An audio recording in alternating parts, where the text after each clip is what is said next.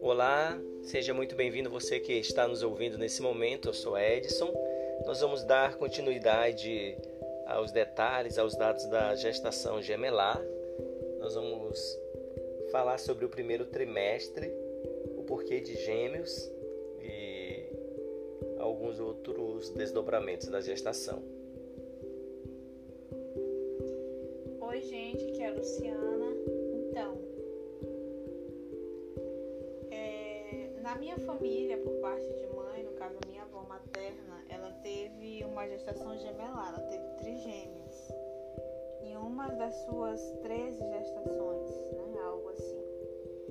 E nenhuma das, das filhas gêmeas, né, deu origem a outros gêmeos, ou as filhas delas também não eu fui a sorteada aí, que não tem nenhuma relação direta né, com a gemelaridade ali da minha família, mas acabei tendo gêmeos. Além dessa, desse antecedente, tem o meu pai, que também teve um casal de gêmeos, e nessa última, no último relacionamento dele, né?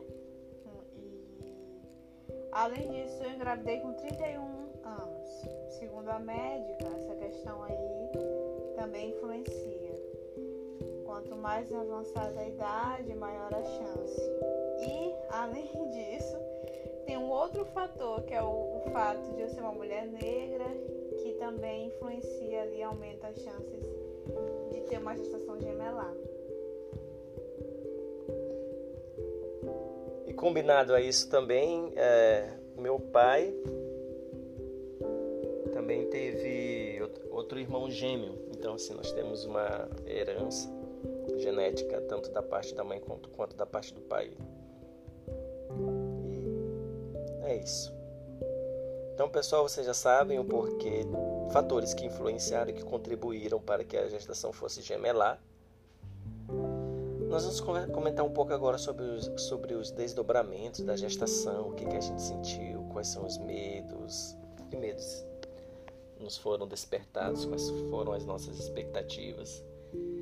É, sobre a depois do susto, né, daquele primeiro susto da gestação gemelar, começaram a, vir, a, a surgir várias expectativas. Logo no princípio a gente pensava que seria perfeito se o, se o se fosse um casalzinho, um menino e uma menina. Era como se viesse já viesse pra.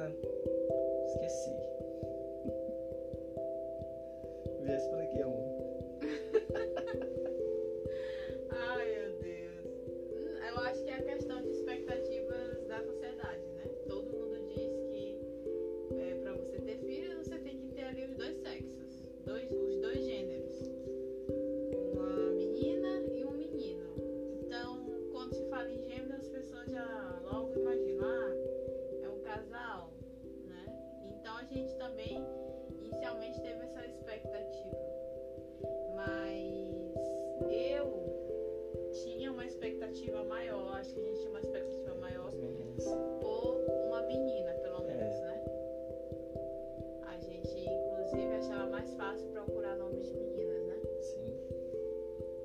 Sim, é verdade. A gente fez uma lista de nomes e, por exemplo, tinha já bastante nomes de meninas e pouquíssimo, três, três nomes de menino, dois nomes de meninos. Ai, foi interessante, foi engraçado. Então, pessoal, mas foi sobre a descoberta do sexo, como foi que aconteceu, a gente fez.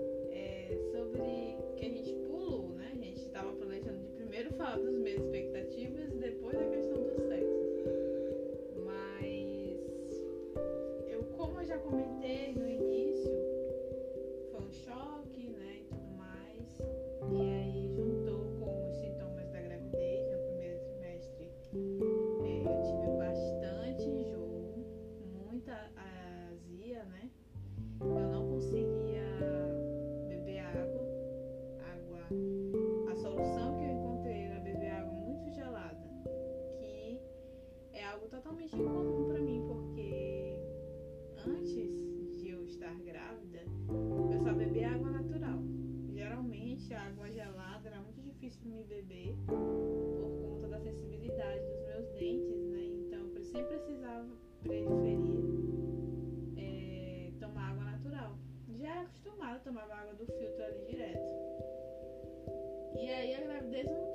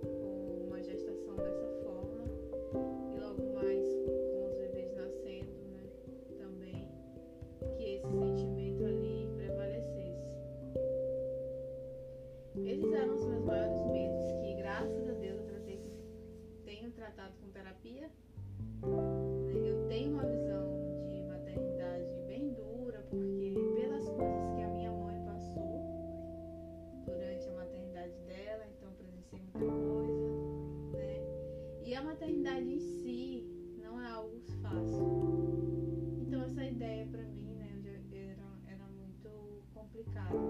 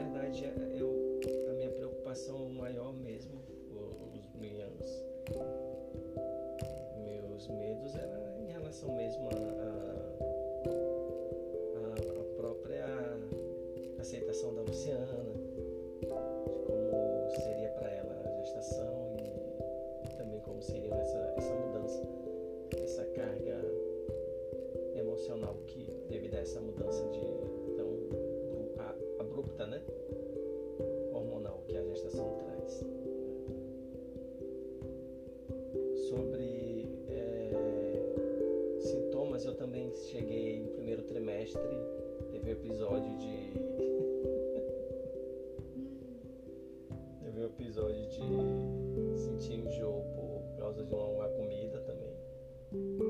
Uma... Engraçado. Um peixe, né? Sim, um peixe que a gente gosta, até gosta de comer bastante assado e eu, eu fiz e não consegui comer. Tive ânsia de vômito, não, não, nada estranho. Sobre a descoberta do sexo, a gente optou fazer um chazinho de revelação ao ar livre no Parque do Bom Menino. A gente, quando chegou as semanas, chegaram as semanas de descobrir o sexo, quem ficou sabendo foram apenas a minha sogra e minha cunhada. E a gente ficou sabendo de forma surpresa. Na verdade, eu, Edson, já tinha, eu já tinha uma desconfiança através da, das ultrações. Quando a gente vai fazer a ultrassom, eu sempre fico olhando. E eu já tinha visto lá um órgãozinho que parecia de um menino, tava muito, assim,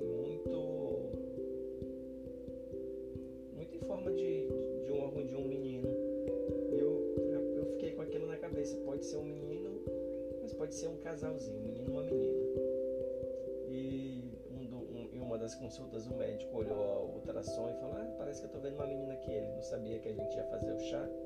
Então meio que acendeu ainda mais essa, esse pensamento de que seria um menino ou uma menina, porque eu já tinha visto praticamente um menino nós fizemos o chá de revelação no Parque do Bom Menino, soltando umas fumacinhas e veio a primeira fumacinha azul, segunda fumacinha azul, ei, outro menino, glória a Deus, Arthur e Mateus. Do, dos rapazes fortes, cheios de saúde, bondosos. E a, a, a minha cunhada tinha também essa expectativa, né,